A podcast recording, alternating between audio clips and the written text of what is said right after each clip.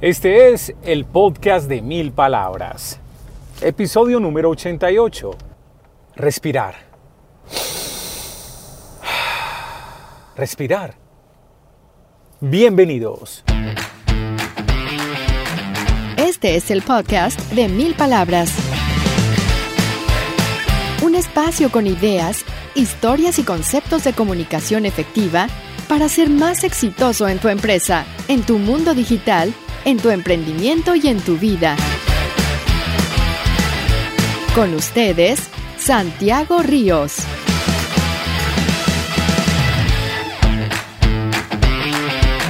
¿Qué tal? ¿Cómo están? Esta es una nueva entrega del podcast de Mil Palabras, donde compartimos ideas, experiencias, historias, conceptos, buenas prácticas de comunicación para que te conviertas en un mejor comunicador, en un comunicador efectivo.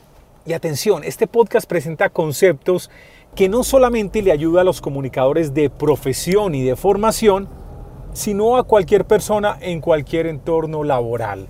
Porque al fin y al cabo todos necesitamos comunicar nuestras ideas, vender nuestros proyectos, vender nuestros productos, nuestros servicios, convencer a nuestros equipos de trabajo, convencer a un cliente, convencer a los proveedores para negociar precios, por ejemplo, persuadir personas para hacer mejor nuestro trabajo, para alcanzar objetivos. Todos necesitamos la comunicación efectiva. Así que este podcast es para comunicadores y para no comunicadores. Para el día de hoy hablamos de respirar. ¿Qué tiene que ver la respiración con la comunicación? En un momento los detalles. Porque antes quiero invitarte a que descargues completamente gratis el libro electrónico Cómo crear un podcast corporativo. Es una guía completa con un paso a paso coherente de cuatro fases para crear un podcast que ayude a cimentar la reputación de tu organización, que ayude a inspirar a los colaboradores y a otros públicos de interés con la estrategia, con la cultura de tu empresa. El libro electrónico Cómo crear un podcast corporativo lo puedes encontrar en www.milpalabras.com.co. Muy bien, desarrollemos nuestro tema, la respiración y la comunicación. Antes una aclaración, estamos en una edición especial, una edición móvil, y como les he manifestado en varias ocasiones, uso manos libres, una aplicación que graba mi voz en el celular, y tengo los ojos en la calle y las manos en el volante. Así que no hay ningún riesgo ni para mí ni para otra persona, bien sea otro conductor o un peatón. Respirar. La respiración y la comunicación. ¿Qué tienen que ver? Les comparto esta pequeña historia con algo de contexto. Alguna vez les conté que hago parte de la junta administradora del barrio donde vivo. La junta tiene un grupo de WhatsApp y simultáneamente hay otro grupo ya de todos los vecinos donde compartimos temas generales. A veces algunos se zafan y empiezan a compartir cosas de religión y de política. Algunos se salen del objetivo principal del grupo, que es aportar, diría yo, mensajes para vivir mejor. El tema es que uno no puede controlar lo que la gente dice en los grupos. Cada cual es libre de escribir de lo que le dé la gana. Yo no estoy de acuerdo cuando los grupos los desnaturalizan y empiezan a, a dar opiniones políticas o de fútbol o religión o sexuales. Yo creo que se pierde como la naturaleza. Pero bueno, eso es otro tema. El caso es que como miembro de junta, cuando llega alguna comunicación a ese grupo de WhatsApp de la junta y sabemos que es de interés para el grupo general de vecinos, compartimos el mensaje. El día de hoy, mientras grababa este podcast, comparten en el primer grupo, en el de la junta, un mensaje sobre el cierre de la carretera que de nuestro barrio comunica con la carretera principal. Mejor dicho, que en ciertos horarios iban a dar paso por momentos, iban a parar por momentos. Entonces e-, ese mensaje lo reenvié al grupo general de vecinos. Muchos vecinos me empiezan a decir, gracias, eh, gracias por la información, muy bien. Pero una vecina me dice, qué rabia que no avisen con tiempo cuando van a hacer esos cierres. Mejor dicho, ella empieza primero con el problema. Santiago, deberías hablar con esa gente para que avisen a tiempo. y les confieso que a mí me dio como, como cierta rabiecita. Yo, pero ¿cómo así? Es que yo no trabajo en el equipo de, de construcción o en la empresa constructora o de mantenimiento de la carretera. Tampoco trabajo con el municipio de Envigado, que es donde vivo yo. Como así que a mí me toca pues ella como que asume por yo ser de la Junta, que de hecho es un trabajo voluntario, es un trabajo que no es pago, asume que uno debería hacer eso. Y les confieso que a mí me molestó el comentario en algo, porque hay personas que no entienden en lo que uno está. Yo estoy en la Junta de manera voluntaria, entregando mi tiempo, mi conocimiento en ciertas áreas, pero yo no soy el administrador de la propiedad, no tengo responsabilidades de gestión de ningún tipo, ni tampoco yo soy empleado de esta señora. De pronto ella no lo dijo con mala intención, pero yo no lo recibí bien. Y yo pensando, ¿yo qué le respondo a esta persona en el chat? ¿Qué le digo? Y lo que se me ocurrió decirle fue, atención, lo siguiente con estas palabras que voy a leer exactamente. Denme un segundo, por favor. Voy a parar el carro porque obviamente no puedo leer manejando. Voy a pararlo en un lugar para poder leer esto. Solamente transmití lo que llegó reenviado a otro grupo. No tengo línea directa con el municipio de Envigado o con los responsables de la obra. Repito lo que le escribí. Solamente transmití lo que llegó reenviado a otro grupo. No tengo línea directa con el municipio de Envigado o con los responsables de la obra. Si escuchan con atención lo que escribí, se darán cuenta que no le escribí nada malo a esta señora simplemente le dije, mira, reenvíe un correo y, yo no puedo hacer nada, básicamente. Pero no tuve ninguna palabra inadecuada, ni, ni tampoco le dije, ¿por qué no lo hace usted? O yo no estoy para eso. No le dije nada de eso obligante. ¿O ustedes qué piensan? ¿Será que no fue la respuesta adecuada? De pronto no fue del todo, a juzgar por la reacción de esta otra persona, lo que me dijo a continuación en el chat que atención, lo que ella diga es responsabilidad de ella, no mía, ¿cierto?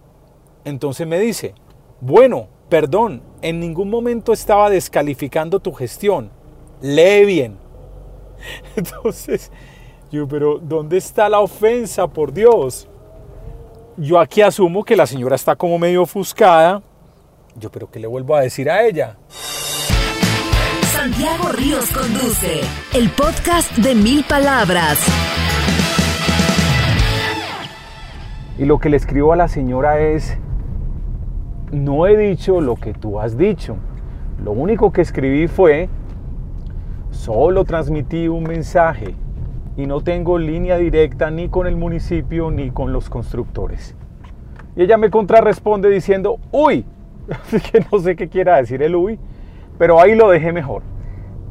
El punto que quiero significar es que así seamos tan literales con lo que queremos expresar, a veces la gente lee entre líneas. Y posiblemente lean entre líneas alguna sensación, alguna energía especial que uno tenía cuando lo escribió. Obviamente si se dan cuenta, si tomamos literalmente lo que yo escribí, para nada hay una falta de respeto o una mala palabra. Pero como les confesé, yo sí tenía como esa sensación al principio de, pero esta señora, ¿por qué me va a poner a trabajar? Pues tenía una medio molestia. Y aquí es donde vemos la importancia de respirar antes de comunicar. Estas situaciones que pueden ser potencialmente conflictivas, que pueden ser molestas para uno, es mejor tomarlas con calma y no disparar una acción inmediata de respuesta. Es mejor respirar y como tanta gente ha aconsejado, contar hasta 10. Pensar lo que vamos a responder. Puntualmente con el tema de redes sociales y de WhatsApp, tendemos a dar una respuesta muy rápida, sin pensar, sin medir consecuencias, sin medir cómo se puede desarrollar la comunicación posteriormente. El audio puede ser muy peligroso también. Hace un par de años con un cliente de toda la vida tuve un problema porque iba yo en un carro ofuscado con los trancones, me dijo algo preguntándome por algo que probablemente no tenía la razón el cliente, pero y el tono mío no fue el más adecuado. Y el mismo cliente me lo hizo saber, oye, ¿por qué me respondiste así? Solamente estoy preguntando si se puede hacer esto. Entonces, importantísimo, respirar antes de responder. Si me pongo a pensar ahora en retrospectiva sobre toda esta situación tan extraña, esta es una de las típicas situaciones donde uno, una hora después, a veces un día después, dice, ay, hubiera dicho esto. Me acuerdo un capítulo de la serie Sanfield, no sé si la han visto, es una serie quizá la más popular de los 90, y había un personaje que se llamaba George Constanza. Un tipo muy inseguro, siempre se arrepentía de lo que decía, apelaba mucho a las mentiras, una persona totalmente insegura y hay una situación particular donde tiene que asistir a una reunión de negocios en otra ciudad y la persona que dirigía la reunión tuvo un chiste más o menos ofensivo contra él y le dio mucha rabia. El tipo estuvo totalmente apocado en la reunión, aburrido y cuando regresa a su ciudad, cuando ya está saliendo del aeropuerto de Nueva York, Dice, le hubiera dicho esto, maldita sea. Claro, perfecto, ese es el chiste perfecto. Entonces muestran en la serie cómo el tipo hace una U en su carro para devolverse al aeropuerto y volver a tomar un avión para cantarle la tabla a la persona que en primer lugar había hecho el chiste.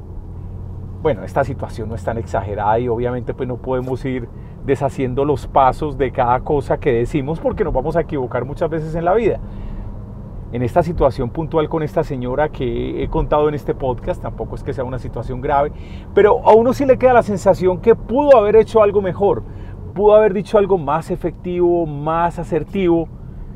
Y esto comienza, como les digo, con esa actitud mental de tranquilizarse.